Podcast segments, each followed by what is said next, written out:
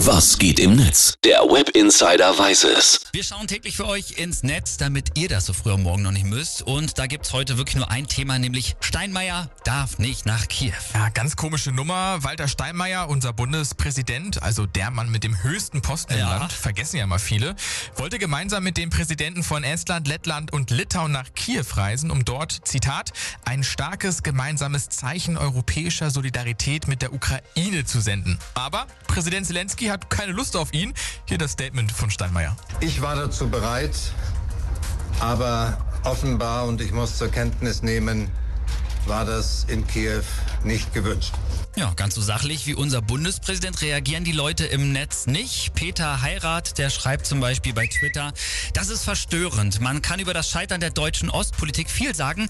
Das Staatsoberhaupt eines wichtigen Verbündeten nicht treffen zu wollen, halte ich für politisch aber falsch und hilft den Unterstützern der Ukraine in Deutschland nicht. Und der User Sternhimmel, der hat auch noch getwittert, der schreibt, die Ukraine hat eiskalt dem Bundespräsidenten eine Abfuhr erteilt. Er ist in Kiew, Zitat, nicht erwünscht. Na gut, okay, dann können wir ja endlich die Waffenlieferung stoppen, die Steuergelder sinnvoll nutzen und zum Beispiel in unsere Pflege investieren. Wie wär's damit? Dieses Zitat nicht erwünscht kommt ja von einem ukrainischen Diplomaten. Der hat gesagt, Zitat, wir kennen hier alle Steinmeiers enge Beziehungen nach Russland. Er ist momentan nicht in Kiew willkommen.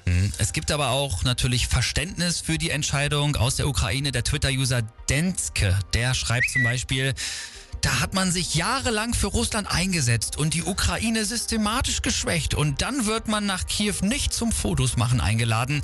Mein Mitleid hält sich in Grenzen. Und Mickey Beisenherz, hat auch noch geschrieben, die zunehmende Befremdung darüber, wie, Zitat, emotional die Ukraine reagiert, zeigt mir, dass der Schrecken des Krieges für viele im Westen langsam endemisch wird. Diese ganze Nummer ist ziemlich brisant.